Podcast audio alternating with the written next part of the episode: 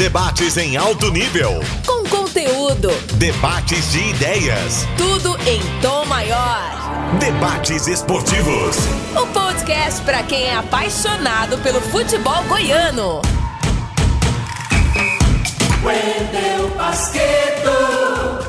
No ar com o podcast Debates Esportivos, edição número 42. O fim de semana é especial, já que neste domingo tem a finalíssima do Campeonato Goiano, Vila Nova e Grêmio Anápolis às 4 horas no Onésio Brasileiro Alvarenga. No primeiro jogo, empate por 1 a 1 no Jonas Duarte em Anápolis.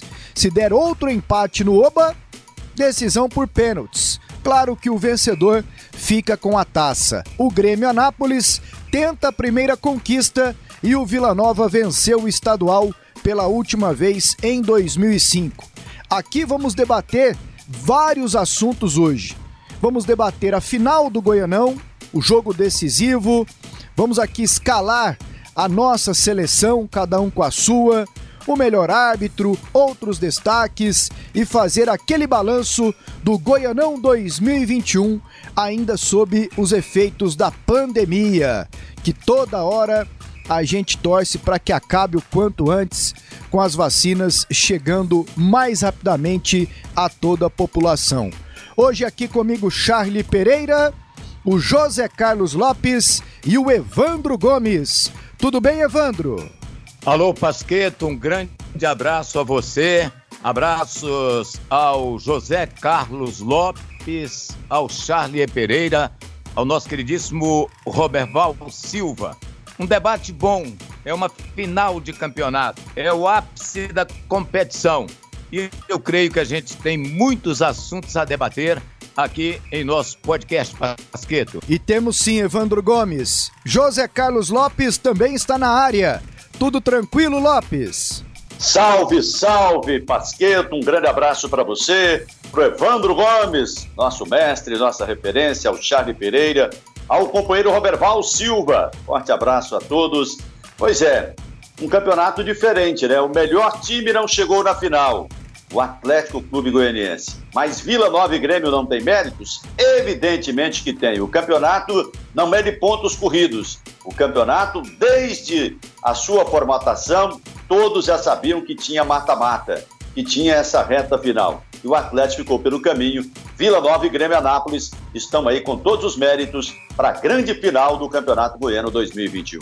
Charlie Pereira, tudo bem, Charlinho? Tudo, tudo, tudo muito bem. Abraço ao nosso Roberval Silva, Evandro Lopes, para você que nos acompanha aqui no podcast nesse final de semana de decisão do Campeonato Goiano. Primeira vez que o Goianão será decidido no Onésio Brasileiro Alvarenga.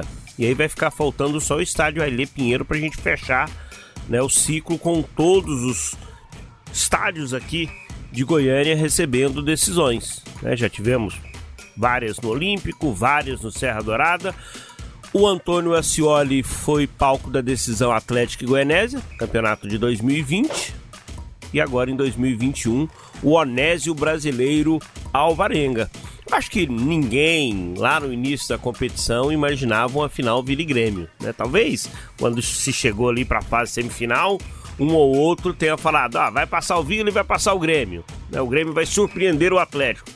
E, e olha que foram poucos. Mas lá atrás, quando a bola rolou pro primeiro jogo do Goianão, ninguém imaginava Vila Nova e Grêmio, né? Essa final. Talvez imaginássemos o Vila numa decisão, por tudo que o Vila representa, não o Grêmio Anápolis. É uma grande surpresa o time lá de empresários da cidade de Anápolis. Tiro de meta. É hora de colocar a bola em jogo. Amigos, eu tenho aqui três questionamentos para vocês sobre o campeonato goiano. Vamos ao primeiro deles. Foi um bom campeonato goiano? A pergunta é simples, Lopes. Sim, foi um bom campeonato goiano, apesar da pandemia, apesar das dificuldades, mas foi um bom campeonato. O Atlético puxou a fila, né?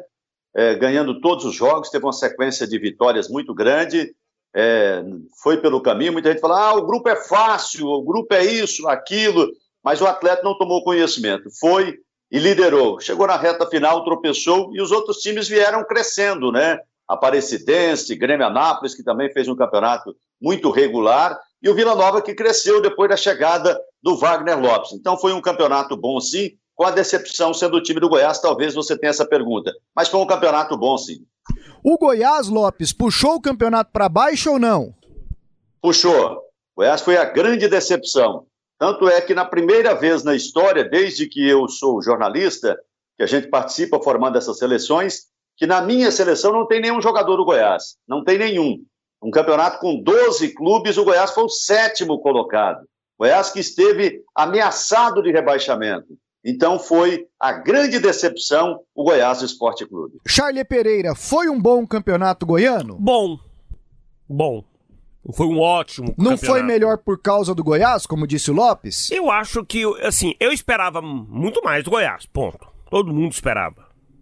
Mesmo sabendo que o Goiás ia passar por um processo de, de enxugamento, que não ia gastar, né? Mas é, esses jogadores que foram testados pelo campeonato, né, no campeonato goiano pelo Goiás, eles ficaram devendo. Então, por consequência, o Goiás foi muito mal, foi decepcionante, sétimo colocado. Né? É impossível você imaginar que o Goiás vai começar uma competição estadual e terminar nessa, nessa posição. Isso aconteceu em 2021. Esperava um Atlético na decisão, e aí o Atlético decepcionou. E eu esperava mais do Vila. Eu esperava um futebol mais convincente do Vila Nova. Né? O Vila pode ser o campeão no domingo, levantar o troféu e será justo o título do Vila Nova, se isso vier a acontecer, se, se não houver nenhum tipo de, de situação inusitada, de, de um erro grotesco de arbitragem, o Vila levantando o troféu será justo. Como será também se o Grêmio Anápolis for campeão? Mas eu esperava mais da atuação do Vila, esperava mais da atuação do Atlético e do Goiás, nem se fala. E aí eu falo dos três times aqui que são os grandes, né? Agora, a campanha da Aparecidense dentro de um padrão, ela se ela ano passado ela foi eliminada pelo Atlético, agora pelo Vila, ou seja, ela para diante de um grande. Mesmo assim fez jogo duro ano passado com o Atlético, fez jogo duro esse ano com o Vila Nova. Agora o Grêmio é a surpresa positiva da competição, né? O que o Grêmio fez, né? Salta aos olhos, um time que tem como objetivo não cair. Ele não caiu se classificar para segunda fase da competição, se classificou, ganhar uma vaga na Série D, ganhou, ganhar uma vaga na Copa do Brasil, ganhou, chegar uma decisão de campeonato, chegou, né? Então, assim, o Grêmio é a grande surpresa positiva desse campeonato. Evandro Gomes, a tua análise sobre o Goianão 2021. Eu tenho algumas restrições em relação ao campeonato. E quando se fala que o Goiás está lá embaixo, o campeonato não tem culpa do Goiás não ter se organizado, se fortalecido para fazer um bom campeonato. Eu tenho restrições ao tipo de campeonato que é feito aqui, com algumas situações que você não entende, não é? Mas tudo bem. Aí não é culpa, é culpa não é do campeonato, da competição em si. É culpa dos dirigentes que aprovam a competição. Você tem, por exemplo, e essa não é a primeira vez, um campeonato que não tem um clássico. Não teve o clássico Vila Nova e Atlético. Não jogaram. É, como já tivemos outro campeonato aqui, em que Vila Nova e Goiás não se enfrentaram. Ora, um campeonato em que você tem três times grandes que proporcionam bons clássicos, você abre mão de um por força de um regulamento. Um regulamento que permite ao time que somou mais pontos não chegar ao campeonato. Não será alcançado o Atlético. Vai terminar o campeonato é, na terceira colocação como o time que mais pontos somou. Vai terminar o campeonato com um time que somou mais pontos e caiu do que um que tem menos e ficou. Craque, Jaraguá, um exemplo assim. Mas é preciso que os dirigentes olhem isso nesses conselhos aí, nessas reuniões de conselho arbitral, como se chamava antigamente, quando vai se decidir a formatação do campeonato. Tem muita gente que vai lá, que não presta atenção, que não quer nem saber, vai para bater ponto e não discute. E depois chora um regulamento que é aprovado por eles mesmos. Em relação à arbitragem, nós tivemos muitos problemas. com os melhores árbitros, por exemplo, o Hilton Sampaio, que errou muitas vezes, Eduardo Tomás, que errou, e a gente tem um árbitro até numa situação inédita aí numa final de campeonato, que é o Elmo Rezende, já no epílogo da carreira dele, talvez premiado com as duas boas atuações que teve em jogos importantes, o Clássico Atlético e Goiás, e também o jogo do Vila Nova contra a Aparecidense. É... Outras situações também que nós tivemos no campeonato, de alguns times que acabaram surpreendendo para cima, mas esse é o lado bom, o lado do Grêmio. O Goianésia, que chegou à final do ano passado, acabou é, não chegando sequer a uma semifinal. E o time do Jaraguá, que foi muito bem no campeonato passado, acabou caindo novamente para a segunda divisão do futebol goiano. É um campeonato assim que você pode considerar bom em alguns aspectos, ruim em outros, péssimo nesse ponto em que você tem um campeonato em que um clássico não, reali não é realizado por força de um regulamento, Pasqueto. Agora, uma, uma, uma, uma situação que também acho que vai contra o campeonato goiano desse ano, e aí vai de forma geral, é a questão do público, né? Fico imaginando uma decisão no Onésio Brasileiro Alvarengo, Vila podendo voltar a levantar o troféu, o quanto o quanto o estádio Colorado estaria lotado empapuçado de torcedores, né, vibrando aí por uma possível conquista, né? Seria um ambiente fantástico se tivéssemos o público presente nesse campeonato estadual. Não mas, deu. Charlie, mas aí eu te pergunto uma coisa. O Vila Nova, numa situação financeira ruim, vai decidir um campeonato. Ele opta por decidir em seu estádio com uma capacidade mínima de público ou leva na expectativa de ter um público maior, se bem que isso é bobagem também.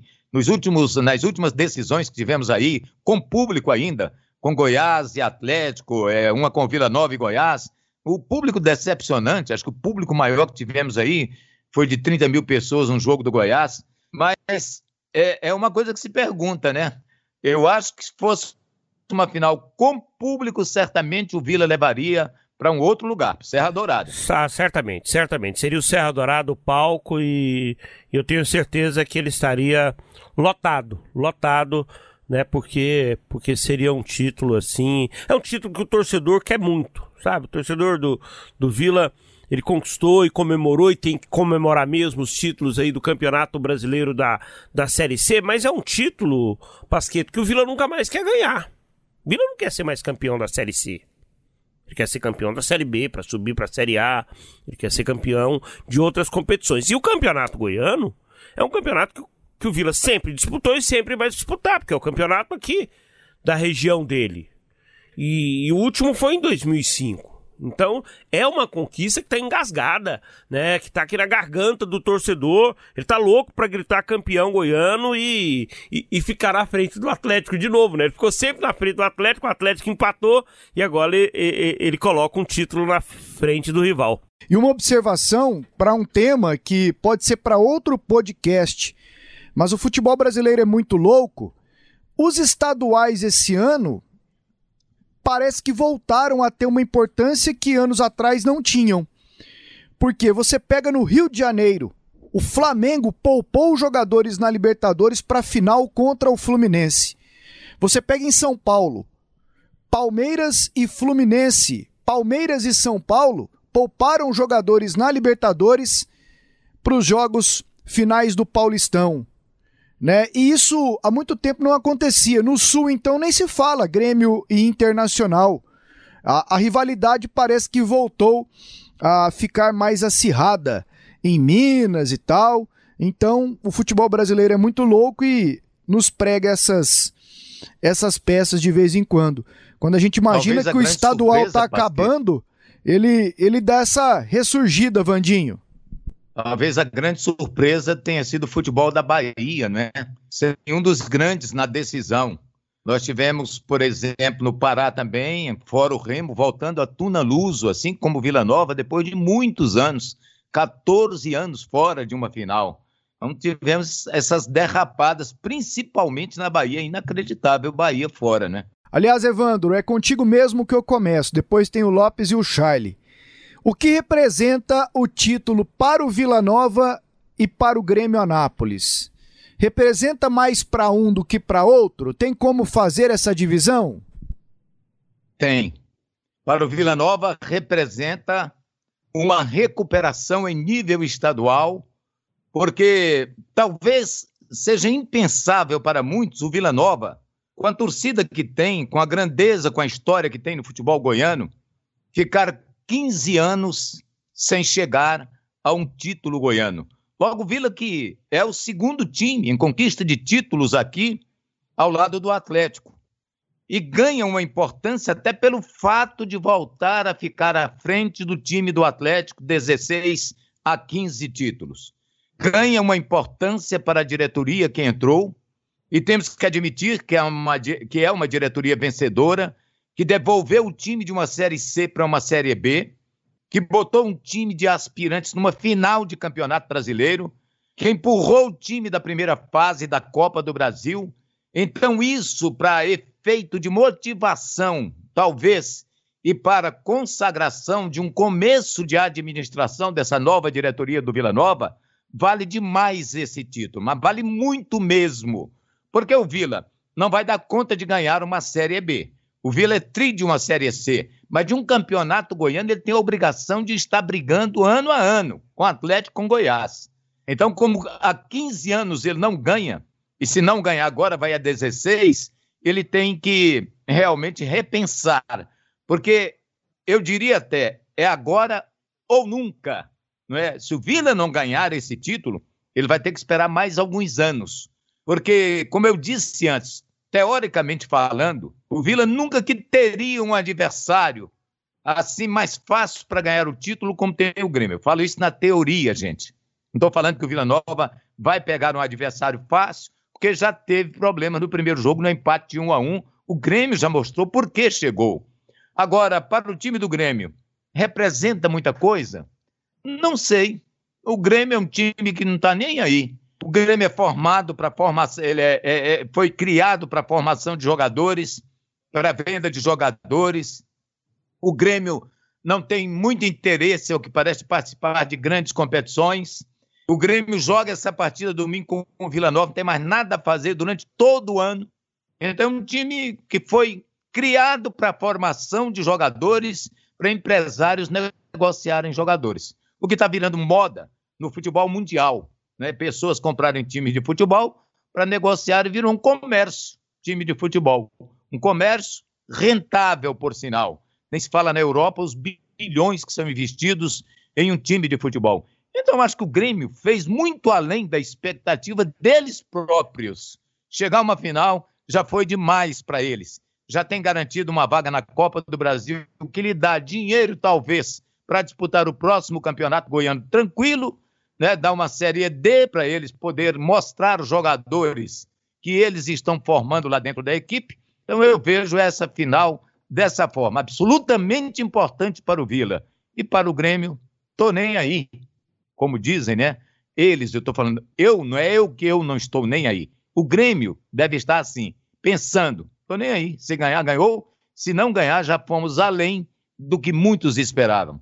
Ô Lopes, o título é importante mais para um do que para outro? Tem como dividi-lo assim? Sim, é claro que o Vila Nova é o time mais tradicional nessa final, é o Vila Nova. Então, o time tradicional, a, importância do título para ele é muito maior, sem contar é, tudo isso que já foi colocado pelo Evandro. O campeonato goiano é um todo, desde o seu nascedouro lá em 1940, na década de 40, quando começou as edições do Campeonato Goiano até agora, mas você tem um marco.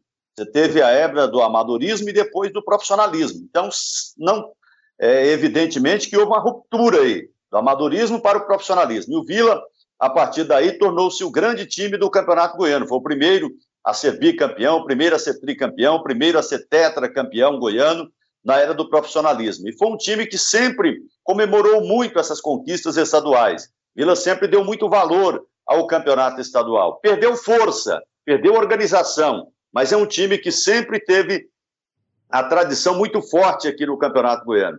Quando chegou às finais, chegou muito forte, fez grandes finais de Campeonato Goiano. Então, para o Vila Nova, o campeonato representa muito mais essa conquista, tira esse peso, marca o retorno do Vila Nova para as conquistas, marca a organização do Vila Nova, é um novo jeito de administrar com Hugo Jorge Bravo. E o Grêmio Anápolis, eu não diria que não estou nem aí. Eu acho que eles vão tentar ganhar o campeonato.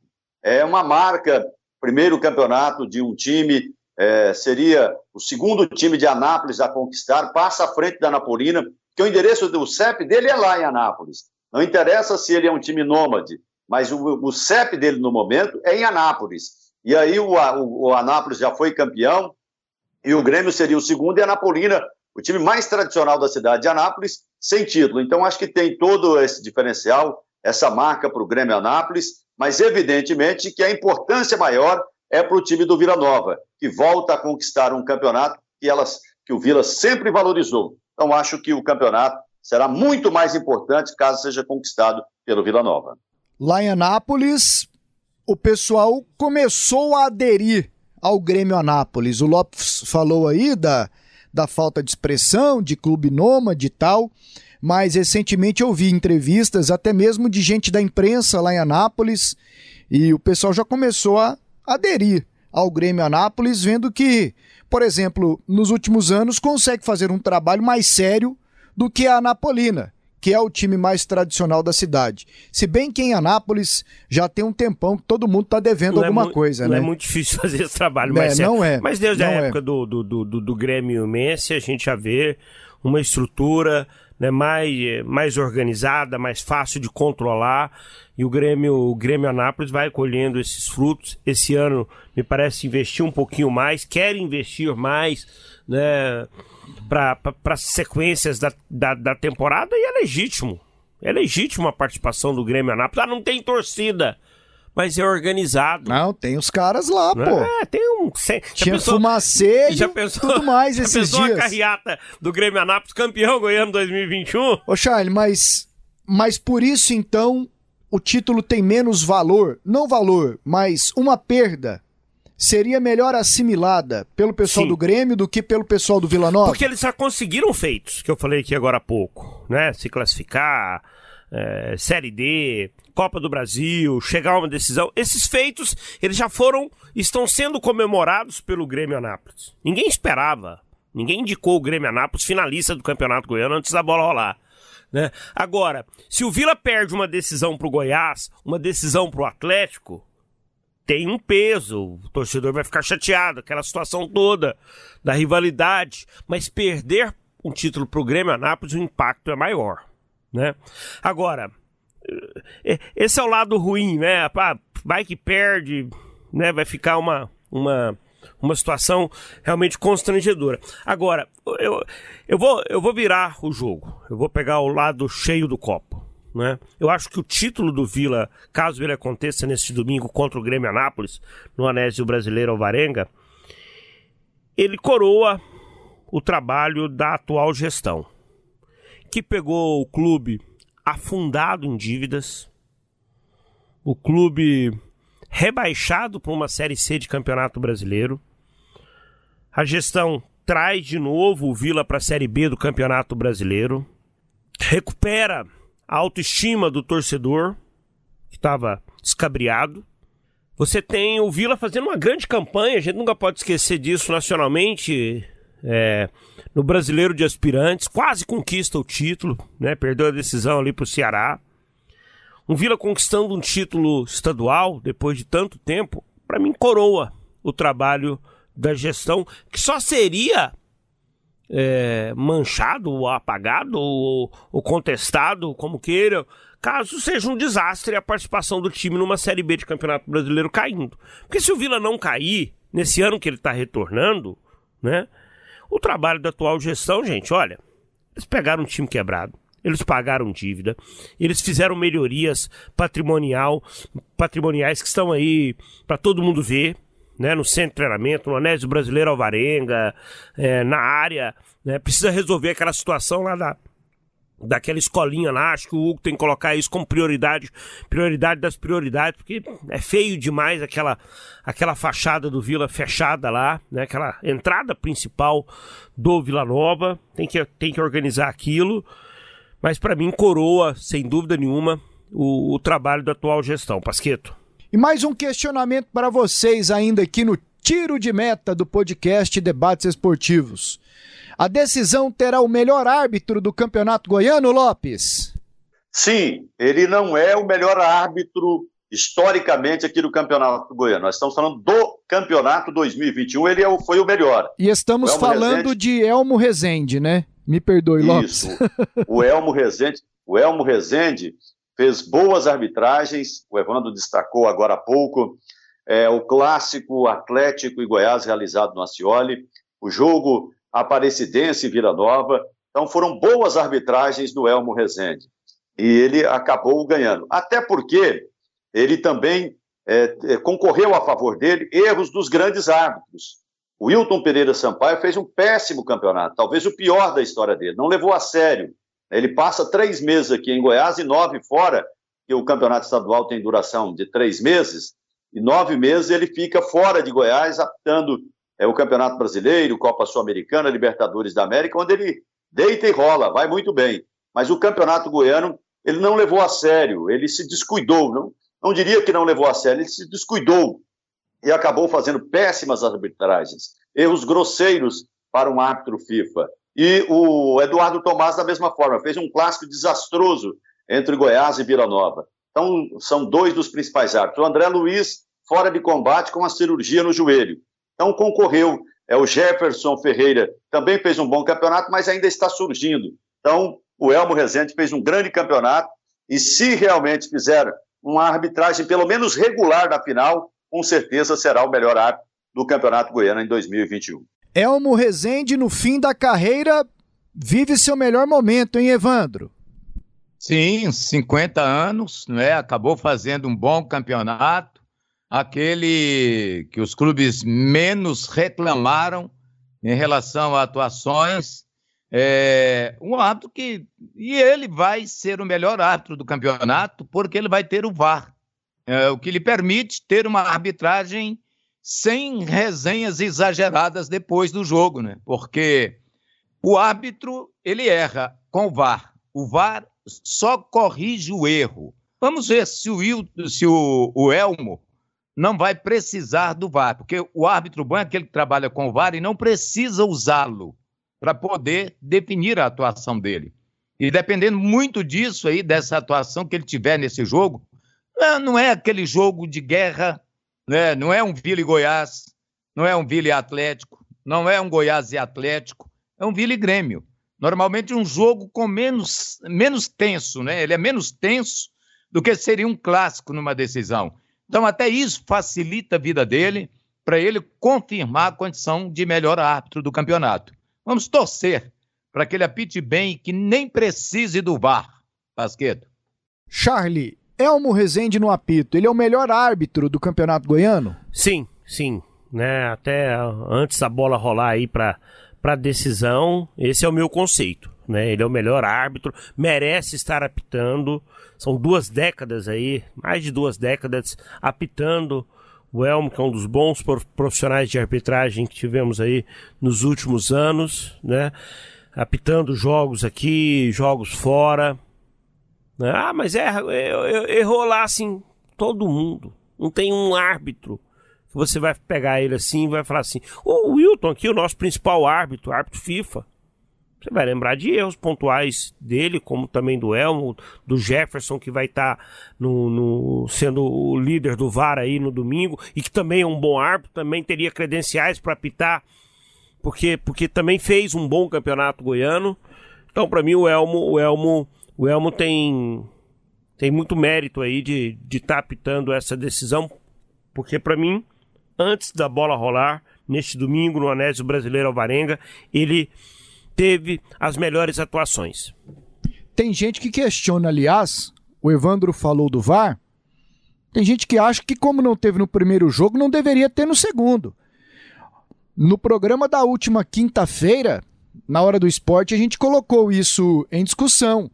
Porque o torcedor do Grêmio já se sente prejudicado. O do Vila também já se sente prejudicado pela arbitragem polêmica do primeiro jogo. Ah, se tivesse o VAR lá, não teria acontecido isso, teria acontecido aquilo, não sei o que tem e tal. Ah, mas a alegação da federação é que o Jonas Duarte não é homologado. Uai, então se não tem um, não tem no outro. Se o Grêmio não aceitou, e nem sei se a federação fez essa sugestão, Grêmio, joga no Antônio Scioli para mim, para a gente ter o VAR nos dois. Se o Grêmio não aceitou e se isso aconteceu para mim, é um ato de burrice, né? Porque não tem torcida, mas há quem acha que faltou faltou ser mais coerente assim. Não teve no primeiro, não tem no segundo.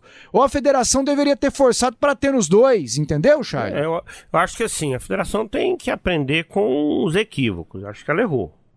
Ela lá atrás, no início do campeonato, ela já deveria pensar. Falou assim: olha, eu preciso me organizar para viabilizar VAR nos dois jogos. Vou tentar que os clubes ajudem a pagar a conta, mas se não derem conta, eu vou pagar. Eu vou ter uma carta da manga aqui e vou pagar. Né?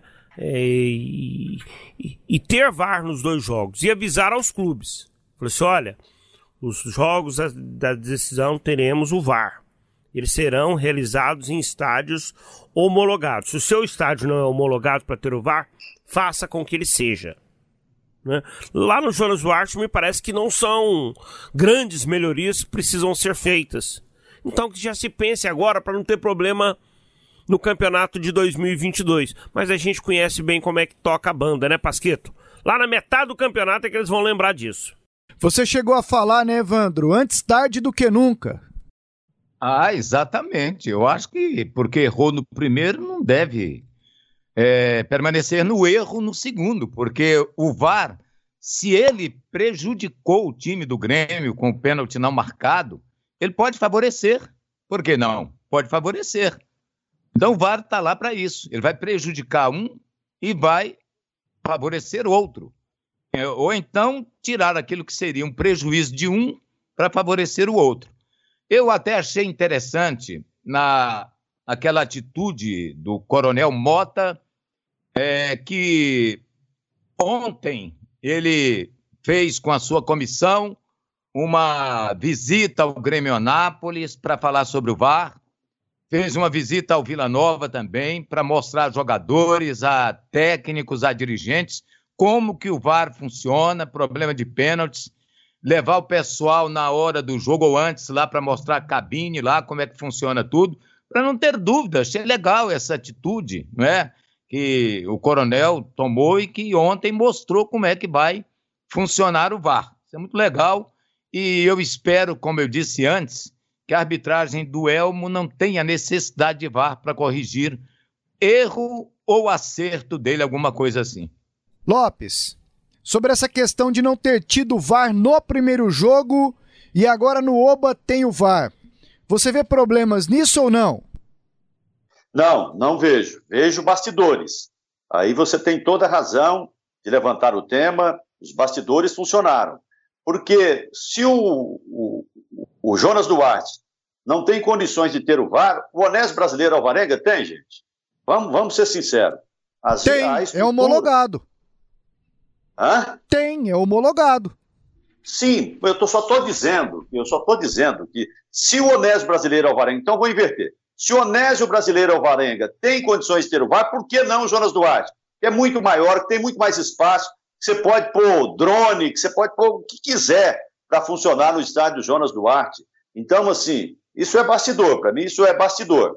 Agora, eu, mesmo tendo bastidor, eu vejo bastidor nisso aí, porque antes a federação não poderia pagar.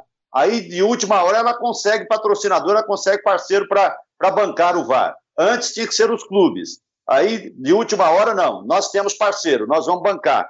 Então, quer dizer, numa hora tem, outra hora não tem? Por que não conseguiu esse parceiro antes? Agora, o Jonas Duarte, eu, sinceramente, se o Nonésio Brasileiro Alvarenga, que é muito mais acanhado, que tem, tem muito mais dificuldade de você acomodar as coisas adequadamente, por que não o Jonas Duarte? Mas não tem problema. Eu acho que o VAR ele não faz mal em tempo nenhum, nem no último jogo, nem que estiver só no primeiro. É, eu acho que o VAR é sempre bem-vindo, ele precisa ser bem utilizado.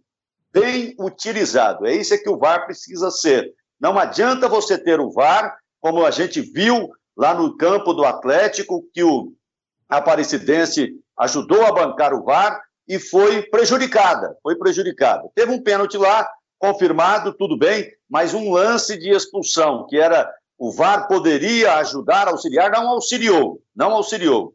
O jogador do Aparecidense foi expulso por um motivo e pelo mesmo motivo o jogador do Atlético não foi. Então é disso é que nós estamos falando, é disso que eu estou falando, de que o VAR precisa ser bem utilizado, uma ferramenta para a lisura da partida, não importe a favor ou contra quem.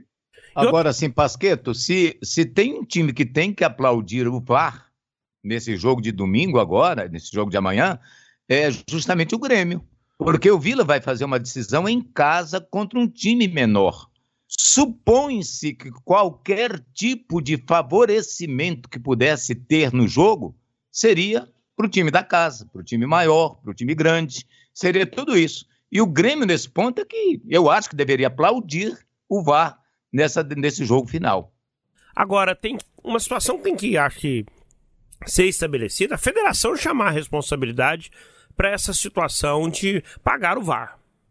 Ano que vem que ela já se programe através de placas, de parceiros, de alguma iniciativa de marketing que vai trazer para ela recursos para pagar o VAR. Nas duas partidas. Essa situação, ah, o clube não vai ter VAR porque o clube não, não tem dinheiro para pagar. Aí tem que arrumar um parceiro de última hora. Ah, não vai ter. Agora tem de, de última hora, surge dinheiro. Quer dizer, que a federação fique responsável por isso.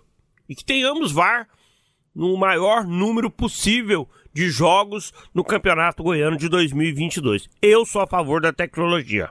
Parada obrigatória.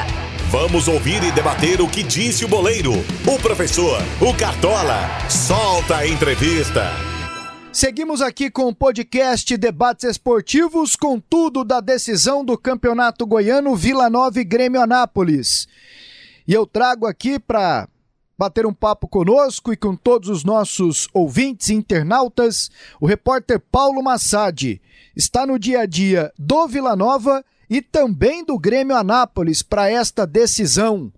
E ele traz aqui personagens desse jogo tão importante.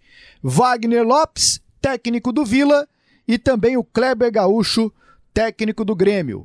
E aí, Massad? Beleza, Pasqueto, chegando aqui no podcast Debates Esportivos para trazer os técnicos de Vila Nova e Grêmio Anápolis. A gente começa com o técnico Wagner Lopes, que responde sobre a força do time no Anésio Brasileiro Alvarenga e também como trabalhar o psicológico dos jogadores para que esse jejum esse tempão de 15 anos aí não influencie, não pese nessa decisão diante do Grêmio Anápolis? É, o Oba é nossa casa, o Oba, nós somos muito fortes no Oba.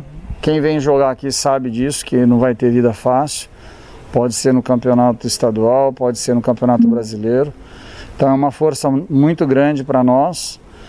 E, e, a gente não estava aqui nos últimos 16 anos, né? Então é, eu vejo de uma forma diferente. Eu vejo que a gente está fazendo um grande trabalho, que o grupo está cada vez mais se acostumando com as nossas regras, com as nossas, os nossos princípios, o conceito, o modelo de jogo. Então isso faz cada, da gente cada vez mais forte. Então a gente quer mudar essa história, né, esses 16 anos, a gente quer fazer um grande jogo, mas precisamos respeitar o adversário, fazer o nosso melhor para fazer uma grande partida no domingo. Esse, portanto, o técnico Wagner Lopes. Agora a gente ouve o Kleber Gaúcho, o comandante do Grêmio Anápolis, que responde como deve ser o comportamento do seu time jogando fora de casa diante do Vila Nova. Na realidade, nós temos tentar fazer um jogo equilibrado, né? A gente tem que marcar bem, mas nós também entendemos que a gente tem que atacar. A gente não pode jogar numa situação é, somente reativa, porque isso é, pode fazer com que a gente atraia o Vila Nova muito para dentro do nosso campo.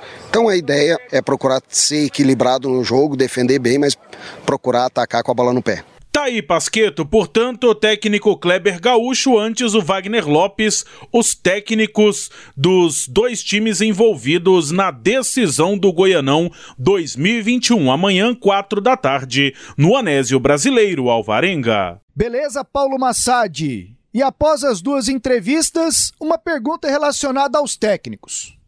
Não só os dois, os outros também que passaram pelo Goianão 2021. Qual foi o melhor técnico do Campeonato Goiano? Começo contigo, Charlie. Para mim, o técnico do Grêmio Anápolis, Kleber Gaúcho. Ele comandou a maior surpresa da competição, que foi o Grêmio Anápolis, o clube que desbancou o Atlético, grande favorito para a conquista do troféu. Então, para mim, o Edson Gaúcho é o melhor técnico do campeonato. Você tá com saudade do Edson Gaúcho, o Kleber Charlie? Gaúcho é o melhor técnico do campeonato goiano. Edson que foi personagem aqui no podcast passado. Exatamente, aí eu confundi, né? E os dois trabalharam juntos no Goiás, no Criciúma. Vale ressaltar que o, que o Wagner Lopes melhora o padrão do Vila Nova, melhora o Vila em, em relação ao trabalho do Márcio Fernandes. Destacar também aí o trabalho do, do Lucas Oliveira, lá na, na equipe da Jataiense, do Thiago Carvalho na Aparecidense, mas eu fico com o Kleber Gaúcho. Lopes, para você, melhor técnico do Goianão. Kleber Gaúcho. Kleber Gaúcho realmente fez um trabalho diferenciado, fez a gente ver um time que é padrão. Tanto é que para tirar jogadores para a seleção do Grêmio Anápolis é uma dificuldade. Né? Você tem um Lucão ali, certamente vai estar em todas as seleções, mas é, do resto é muito difícil. Então foi um trabalho conjunto. Isso mostra como foi bom o trabalho do treinador Kleber Gaúcho. Esses destaques já citados aí pelo Charlie também, em relação ao Lucas Oliveira lá na Jataiense, salvou um time que estava lá no fundo do poço. É, o Thiago Carvalho com mais um bom trabalho na Aparecidense e o Wagner Lopes, que deu um novo ânimo, né? Um novo padrão de jogo para o time do Vila Nova. Mas o trabalho do Kleber Gaúcho foi diferenciado. Portanto, o melhor técnico do futebol goiano é Kleber Gaúcho. E aí, Evandro Gomes? É, eu vou nessa linha também. É claro que o treinador conta muito a chegada. O futebol, infelizmente, não tem aquela da, da, do, do começo, meio, ele tem fim. Não é? Quem chega é quem mostra que realmente é, tem alguma qualidade a mais. O Thiago, por exemplo, o Thiago Carvalho, um ótimo treinador, mas ele chegou numa Série D do Campeonato Brasileiro e não levou, fracassou. Chegou numa semifinal do Campeonato Goiano, não deu para ele mais uma vez. O que não tira o mérito dele ter feito um bom trabalho. E olha que ele tem um time, tecnicamente, talvez melhor que o time do Kleber Gaúcho, que é o Grêmio Anápolis.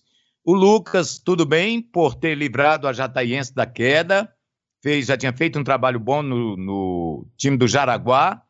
O Luan Carlos mostrou que é bom, porque quando ele saiu Goianese e foi lá para baixo, acabou nem se classificando, ele acabou deixando o time aqui. O João Paulo Sanches, enquanto ele estava no comando do Atlético, ele só ganhou, só ganhou no começo do campeonato. Foram cinco ou seis jogos, não tenho bem a, a certeza, mas ele só ganhou. Quer dizer, tem um mérito também, embora esteja no time do Atlético. Mas para você pegar um time como o Grêmio, pode ser até mais fácil trabalhar no Grêmio. Você não tem torcida para te cobrar. A imprensa, talvez nem a imprensa lá de Anápolis, ela, ela se ligou muito mais em Anápolis e Anapolina do que no Grêmio. Então, um time que tem tranquilidade para trabalhar. Um time que não tem cobrança, jogador se sente à vontade, treinador se sente à vontade, mas aí o Kleber Gaúcho soube levar esse time até a final do campeonato, eliminando aquele que foi o melhor da competição em soma de pontos, o Atlético, tirando a invencibilidade, o único time que derrotou o Atlético no campeonato, e já mostrando contra o Vila no primeiro jogo que ele realmente sabe, porque até as, as alterações que ele fez no intervalo da partida, lá no segundo tempo contra o Vila Nova, ele foi mais feliz que o Wagner Lopes, técnico do time do Vila Nova. Então, sem dúvida nenhuma, o Kleber Gaúcho tem as honras de ser o melhor técnico desse campeonato. É isso aí. E agora, vamos para aquela missão de fazer a seleção do campeonato goiano. Claro que é uma seleção que antecede a final. Na segunda-feira, pessoal fica à vontade aqui para uma ou duas mudanças, né? Às vezes também não pinta ninguém de destaque e ficarão mantidas as seleções já votadas neste podcast. E aí, você, Lopes, Evandro, Charlie Pereira, fiquem à vontade para esquema, para improvisações. Afinal, vocês são os treinadores. Embora tenham escolhido Kleber Gaúcho como melhor técnico do Goianão, mas esta é a seleção de cada um de vocês. Vou começar contigo, Evandro. É uma missão difícil fazer seleção. É, a seleção minha, para muitos, vai faltar muita gente e vai sobrar jogadores que eu vou colocar aqui. Mas vamos lá. Já deixando claro aqui as alterações que eu posso fazer na segunda-feira. Eu posso fazer duas, três. Tranquilamente. Mas vamos lá. Abrindo, goleiro... abrindo uma portinha, né, Evandro? É, já vou deixar a porta aberta aqui. O Tony foi, no meu ponto de vista, o goleiro mais regular do campeonato. Às vezes você não. Eu, eu vou logo antecipar que muitas vezes não é aquela condição de ser disparado, melhor tecnicamente, não, porque nós temos, por exemplo, dois goleiros excepcionais no time do Goiás e temos dois muito bons no time do Atlético. Mas aqueles que mantêm a regularidade, eu tenho dois goleiros, o Tony e o Jorge Emi. Eu posso mudar segunda-feira se o Jorge Emi vai que ele pega pênaltis lá na final. O Vila ganha um campeonato pelas mãos dele. É evidente que eu vou trocar, mas agora, Tony. O lateral direito, minha, minha seleção é 4 é 4-4-2.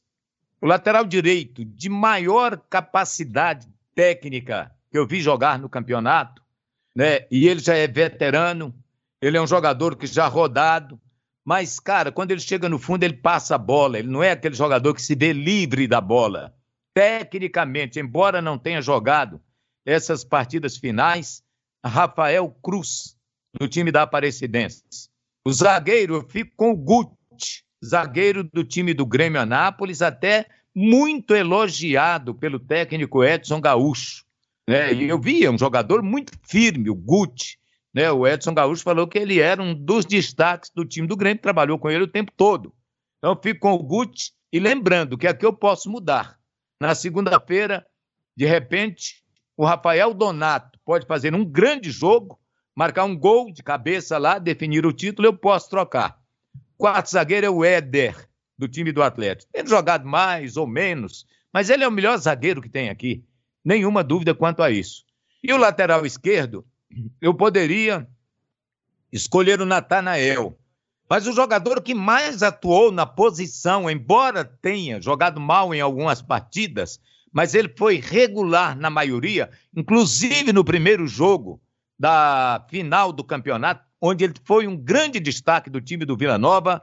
Eu fico com William Formiga, do time do Vila Nova. Então, repito a minha seleção na, na defesa: Tony, Rafael Cruz, Tony da Aparecidense, Rafael Cruz da Aparecidense, Guti do Grêmio, Éder do Atlético, Formiga do time do Vila. Vamos para o meio-campo. O mais regular de todos os jogadores do campeonato. Dudu, do Vila Nova. Esse eu acho que vai ser unanimidade. Não sei a seleção de cada um. Vou para o segundo jogador de meio-campo, Arthur Rezende, do Vila Nova. Também atuações destacadíssimas. Esses foram os dois melhores jogadores do time do Vila. Os dois melhores. Aqueles que comandaram o Vila no meio-campo nunca tiveram uma nota abaixo de seis. Seis para cima. Eu vou completar o meio-campo com o Bruno Leite, do Goianésia esse jogador foi muito regular, aquele careca ali que toma conta do meio-campo, cara, contra o Atlético, contra outros times é, que não ele é, jogou. Não é Irã, não, Evandro? Não, não é o Irã, é, não? É o número 20, o Bruno Leite. Ah, tá. É o, é Bruno Leite. Eu vi, é muito bom jogador. E o Marlon Freitas, tendo jogado ou não tendo jogado muitas partidas, é o melhor meia que tem aqui. Né? Poucos dias atrás nós escolhemos o Marlon Leite, o Marlon Freitas, como o melhor jogador do futebol goiano. Então seria incoerência tirá-lo agora de uma seleção. Repito o meio-campo aqui: Dudu Vila, Arthur Rezende Vila, Bruno Leite, do Goianésia, Marlon, do time do Atlético. E o ataque? Também jogando muito ou não, é o melhor ponta que temos aqui, é o Janderson, da equipe do Atlético. E completa o ataque com o Lucão. Por que não o artilheiro do campeonato, o Alex Henrique? é porque ele, nos últimos jogos da Aparecidense, inclusive na final, nas duas partidas semifinais do campeonato contra o Vila Nova, ele foi um jogador apagado. Apagado. Então eu fico com o Lucão como centroavante da seleção. Repetindo: Tony, Rafael Cruz, Guti, Éder e Formiga, Dudu, Arthur Rezende, Bruno Leite, Marlon Freitas, Janderson e Lucão. Essa é a minha seleção. É, daqui a pouco, se você quiser falar de craque do campeonato, revelação a gente fala, ou se preferir, eu já emendo agora, Pasqueto. Já, já, Evandro. Charlie, qual a sua seleção? Alguns nomes batem com o Evandro Gomes aqui, outros não. Eu vou de Tony, para mim o melhor goleiro do campeonato. Vale lembrar que tem a decisão, aquilo que o Evandro falou, que muita coisa pode né, contar numa, numa decisão a favor de jogadores do Vila, a favor de jogadores do Grêmio e até mesmo contra eles. O Tony, para mim, melhor goleiro. Lateral direito baiano do Grêmio Anápolis. Miolo de zaga Donato, do Vila Nova. E o Éder, do Atlético. Lateral esquerdo, Formiga, do Vila Nova. No meio campo, Dudu, do Vila Nova. Arthur Rezende, também do Vila Nova. Que dupla, viu? Que dupla de volantes. Ano passado foi Dudu e Pablo. Agora tá sendo Dudu e Arthur. E os dois estão jogando muito bem. O Dudu muito regular, como disse o Evandro. O Marlon Freitas. Que assim, são três jogadores, digamos que estão utilizando agora a nomenclatura de volantes, mas são jogadores que jogariam facilmente como meias, porque eles são volantes que têm qualidade para a saída do jogo. E o Albano, né? Albano fecha esse meu campo. Dudu, Arthur Rezende, Marlon Freitas e Albano. No ataque, Alex Henrique e Lucão. Vou deixar o Lopes bem à vontade, a minha aqui tá rápida. Tony Baiano, Danley, Renato e Formiga, Lúcio, Dudu, Arthur e Albano, Lucão e Alex Henrique. Você não colocou nenhum jogador do Atlético? Não, não coloquei. E daquela que eu havia divulgado na quarta-feira, fui convencido pelo Tim a fazer uma mudança. Na lateral direita, colocando o, o baiano. E aí depois pensei com mais carinho no Danley, que jogou muita bola, e retirei o outro zagueiro da Aparecidense, o Ricardo. O que, que a gente precisa fazer para te convencer que o Atlético merecia um jogador na seleção, já que foi o time que fez a melhor campanha, que perdeu apenas um jogo e quando perdeu, perdeu com um time reserva? Não, escolha. Meu meio-campo aqui com Lúcio, Dudu, Arthur, Albano, Lucão e Alex Henrique, Tony, Baiano, Danley, Renato e Formiga. Esse aqui o setor defensivo. E aí, Lopes? Qual que é a tua seleção? Então vamos lá. Também admito que não tivemos assim um grande destaque no campeonato, né? Foi um campeonato de regularidade. O Dudu talvez seja o símbolo dessa regularidade, mas não tivemos assim jogadores que desequilibraram, que são unanimidade, não. Eu acho que nós tivemos bons jogadores nesse campeonato goiano. Daí a dificuldade, né? Apareceu mais um conjunto é, do que propriamente valores individuais. E às vezes uma seleção surge muito em função do desequilíbrio pessoal, é, do virtuosismo, é, do talento de, dos jogadores. E tanto é que o, um dos mais talentosos jogadores não aparece em nenhuma seleção, que é o Alain Mineiro. Então foi um campeonato em que não permitiu o brilho individual de um jogador. Tivemos destaques. E diante disso, também é, admito mudar durante a, é, a realização da grande final, mas por enquanto a minha seleção é Tony, Celcinho, lateral do Vila Nova, é, Éder, zagueiro do Atlético. O Atlético, eu coloquei três jogadores do Atlético no sistema de marcação, e vou explicar por quê. O Atlético só foi tomar o primeiro gol já terminando a primeira fase, que foi na estreia do Jorginho, lá em Anápolis, no empate em 1 a 1 com o Grêmio. Até então, o Atlético não tinha sofrido nenhum gol. Foi uma defesa realmente espetacular a do Atlético. Ah, os concorrentes. Era o Campeonato Goiano, gente. Nós estamos analisando o Campeonato Goiano.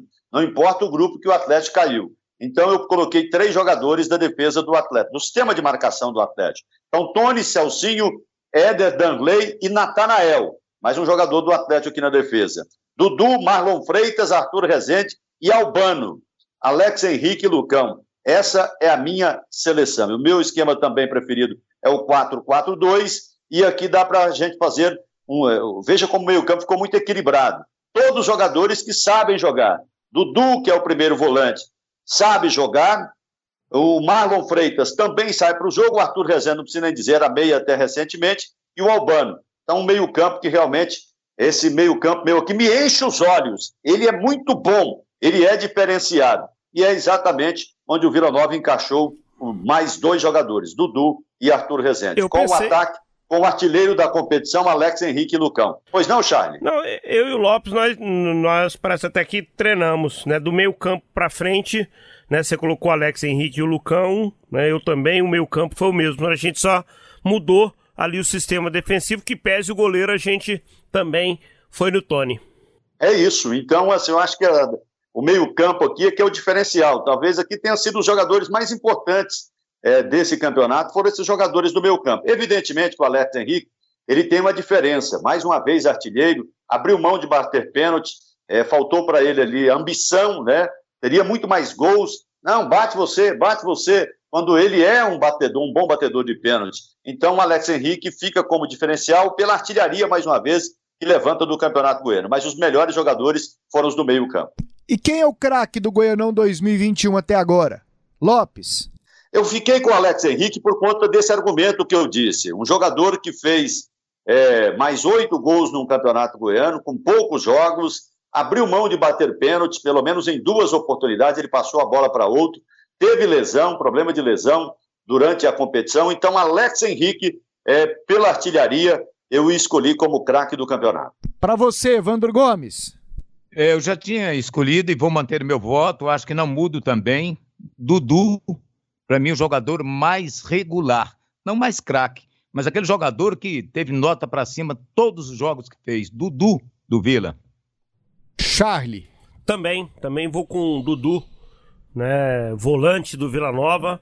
Para mim, antes da bola rolar para essa decisão, é o melhor jogador da competição. E para você, Pasqueta? Dudu também para mim o melhor do campeonato goiano. E revelação para você, Charlie Pereira? Eu vou ficar com o jogador do Atlético Clube Goianiense, o Ronald, né? Que se destacou, fez gols, assistências, foi importante para essa bela campanha do Grêmio Anápolis. Eu fico com o Ronald, que segunda-feira já vai, segundo o Adson, tá treinando com o time principal do Atlético. Legal, né? Ele cumpriu, né, o que o que estava proposto. É, foi emprestado para um clube, aqui perto do Atlético, onde o Atlético pôde acompanhar, onde a imprensa pôde acompanhar, se destacou no Grêmio Anápolis e agora volta com moral para fazer parte do elenco principal e tomara que arrebente aí com a camisa do Atlético. O Atlético está precisando revelar um jogador. O Charlie foi no Ronald. Eu aprovo. E você, Lopes? Não, eu acho que ele também foi um nome importante, o Ronald. E essa questão da idade, para mim, ela não conta, não. Conta a novidade no campeonato. Eu fico com o Lucão, do Grêmio Anápolis, jogador que chamou muita atenção. Ah, tem 22 anos, o Ronald só tem 18, 19. Não me importa. Para mim, a revelação foi o Lucão, um jogador realmente espetacular. E eu fiquei impressionado com a capacidade desse jogador. Revelação para mim, Lucão, atacante do Grêmio Anápolis. E aí, Evandro, você vai com quem? É, eu votei, eu já tinha feito minha seleção também com Ronald, do Grêmio um jogador que teve um grande destaque, principalmente contra o ex-clube dele, onde ele arrebentou, né? Então, Ronald. O Lucão Lopes, para te ajudar, ele tem 20 anos apenas. Nem tem essa questão da idade com ele, não. Ah, tá. Eu tinha ele como 22 anos, então são dois a menos. Melhor ainda para minha escolha. Natu... Lucão, a revelação do campeonato. Natural de Patos de Minas, nascido no dia 29 de maio. Então ele vai fazer 21. 29 de maio de 2000. Olha só o Lucão, pertinho de completar aniversário. É isso aí, galera. Seria uma boa aqui pros times, sabe? Seria uma boa, né, para qualquer um dos três clubes contratar um jogador como o Lucão, jovem e com muito potencial. Ah, mas esse aí deve ser a, a, o que o time do Grêmio vai vender para fora, para Portugal, manda para aqueles times lá da segunda divisão portuguesa é, é o jogador em que o, o empresário lá, dono do clube, deve fazer dinheiro aí, como ele tem feito em outros. Chutão dos comentaristas. Pessoal, agora aqui no nosso chutão, placar do jogo Vila Nova e Grêmio Anápolis. José Carlos Lopes. A placar, o Vila vai ganhar o, o campeonato para mim. Agora o placar é muito difícil de arriscar, né? Vou arriscar um 2 a 1 um. Vila para mim é melhor, tem um meio-campo realmente diferenciado e será o campeão ganhando o jogo por 2 a 1 um. Charlie. 2 a 0 pro Vila. Vila campeão. Evandro Gomes. Eu vou aumentar um pouco a cota e eu acho que o Vila vai ter uma tarde assim, como teve em outras ocasiões, de repente repetindo aí os seus bons jogos. 3 a 1 Vila. Quatro gols na final do Evandro. E você, Pasqueto? Ah, não sei não. Esse Grêmio não é flor que se cheire. Qual Eu tô achando que ele leva a decisão para os pênaltis. 0 a 0 no tempo normal. Haja emoção. Esse ano o Grêmio ganhou. pênaltis, quanto? Ah, nos pênaltis eu não sei, 9, não. Não sei. Será que eles chegam àquela condição de novo se tiver pênalti? O, o Grêmio já me derrubou uma vez e eu prefiro pecar aqui agora é, por, por acreditar nele do que outra coisa. Ele já me derrubou algumas vezes nesse campeonato e agora eu tô mais precavido com, com o Grêmio Anápolis, que embromou o Atlético, que mereceu ter vencido o Vila Nova no primeiro jogo. Não vou descartar a organização e a força desse jovem time do Grêmio Anápolis, não. 0 a 0 no tempo normal e nos pênaltis não me aperta não que eu não sei. Assim, vale lembrar é. que o Vila, o, o, Vila, o Vila ele chega com a pressão de ser o time de camisa, por decidir em casa, por se esperar mais do Vila o Grêmio ele chega sem essa pressão. Né? Isso, é, isso é, um, é um aspecto positivo que tem aí o Kleber Gaúcho. O time já fez muito na competição, né? já conquistou feitos que poucos imaginavam. Certamente lá no Grêmio eles imaginavam isso, né? de chegar numa, numa Série D, numa Copa do Brasil, quem sabe. Mas ele chega leve, ele chega sem pressão nenhuma para essa decisão no Anésio Brasileiro Alvarenga. É, o, o, meu placar um pouco dilatado, de 3 a 1 para o time do Vila, eu acredito que se o Vila fizer um gol logo ali no começo do jogo, a tendência é essa, de fazer mais, porque o Grêmio vai sair em busca do empate. E o Vila tem alguns jogadores que fazem diferença ali. Esse time do Vila, quando ele começa embalado assim, a experiência dos seus jogadores, eu acredito que amanhã vai ser na base da raça, da determinação do seu time, por isso que eu acreditei, que eu acredito nesse placar de, de, de 3 a 1 Depende de tudo, né? Agora, se enrolar, deixar passar. Primeiro tempo 0 a 0 segundo tempo ali até uns 20 0 a 0 a coisa complica, porque aí o time passa a ter medo de atacar, tomar um gol e não reverter. Tem um último tópico aqui, antes da gente encerrar. Heróis improváveis em decisões. Aqui no Campeonato Goiano tivemos o Lino, 2014. Lembra de mais algum? Lopes, Evandro, Gilvan, Charlie? Gilvan decidiu um aí pro Vila também 2005, contra o Anápolis. Dois, 95. É, é, mas, mas eu acho que se espera mais do Gilvan, se esperava, até pela característica de bater falta, por ser um jogador de meio campo, titular do que do Lino. O Lino foi algo assim. O contexto do jogo também, né? 48 segundo tempo. Pedro Bambu que bateu escanteio. Primeira vez que ele bateu escanteio na vida dele. Né? O Goiás estava invicto. Então, assim. O Goiás tinha perdido pênalti naquele jogo, né? Então o Lino foi, talvez, assim, desses últimos heróis improváveis, o que mais chamou a atenção aqui no futebol goiano, né? No futebol. No futebol então... brasileiro mundial tem muitos, né, Vandro? É, no time do, do Vila só tem um improvável e desses aí, é o Thiaguinho. Porque todas as vezes que ele entrou, ele não fez nada. Vai que entra lá faltando uns 10, 15 minutos e consegue fazer. Ele ia fazendo um gol de placa aqui, não sei se contra o Jaraguá, não tem muita lembrança, que ele pegou uma bola, deu uma arrancada do meio-campo, chegou lá perto da área, meteu por cima do goleiro, a bola caprichosamente bateu no travessão e voltou. Quer dizer, foi a única coisa boa que o Thiaguinho fez até agora no time do Vila. Esse é o improvável herói da decisão. Lembra de alguém, Lopes? Ah, eu acho que são desses jogadores mais destaque mesmo, um Dudu, um Arthur Rezende. Eu ficaria com o Arthur Rezende, o jogador a ser decisivo nessa, nesse jogo contra o Grêmio Anápolis, na grande decisão deste domingo. Caso o Vila conquiste o título, né, eu vou torcer para que seja com um gol de um jogador que faz poucos gols. Que Pérez marcou né, nessa temporada, que é o Pedro Bambu. Eu vou torcer muito para que seja o Pedro Bambu assim. É, lá no Grêmio, eles são muito escorados no Lucão, né? Acho que qualquer um que não marque, tirando o Lucão, pode ser um herói improvável O no, Neto, né? No Grêmio Anápolis. Entrou, fez é. boas jogadas. Aquele o Neto outro... é bom jogador, chuta Danley. bem fora da área. Não, o Darley não joga. Assim, desculpa, desculpa. O Lucão. Não, o Lucão normal que ele faça gol. Ele fez contra o Atlético e ele fez contra o Vila. O outro que fez contra o Atlético, o Ronald, também não joga. Então, assim, tirando o Lucão, o Matheus Martins, que é o outro atacante, vira e mexe, marca também. É, o Vitor Braga, o Meia. Acho que todo mundo ali vai ser uma surpresa, decidindo uma final pro, pro Grêmio Anápolis, a favor do Grêmio Anápolis.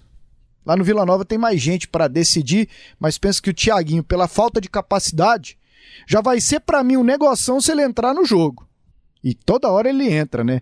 Ele Aí... terá a oportunidade, em caso de fazer o gol do título, de ser o acerto. É. agora, a, chance, a chance tá aí pra ele. Agora, tem finais, tem, tem, tem artilheiros improváveis, né? A gente falou essa semana aí do Guts, né? Na, na, na decisão da Copa do Mundo né, naquela Copa do Mundo do, do 2014 aqui 2014. no Brasil. Lembra quando na, na, de 94 o Mauro Silva chutou uma bola do meio da rua, né, o Palhuca titubeou, a bola bateu na, na trave, o Cocada foi um herói improvável numa decisão vasta. É o mais conhecido Flamengo, de todos, né? né? É o mais conhecido Gabiru, de pra todos. mim o mais é o... É, também mim, o Gabiru. Pra mim o top do, dos tops é o Gabiru. É isso aí. Bom, gente, vamos embora. Obrigado, José Carlos Lopes. Obrigado, Charlie Pereira. Evandro Gomes vai pedir a música e uma boa decisão para todo mundo. Fique à vontade, Evandro. Bom, eu vou fazer uma homenagem à torcida do Vila Nova. Música Fafá de Belém Vermelho. E lá vai eu! Quando meu batuque tem o toque, tem o som da minha voz.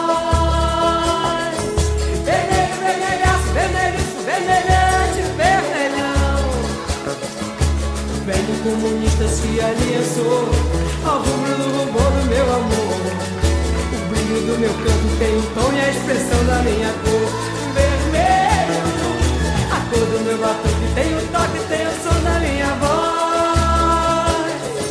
Vermelho, vermelhaço, vermelho, vermelhante, vermelhão. O velho se aliançou ao rubro do rubor do meu amor do meu canto tem o tom e a expressão da minha cor.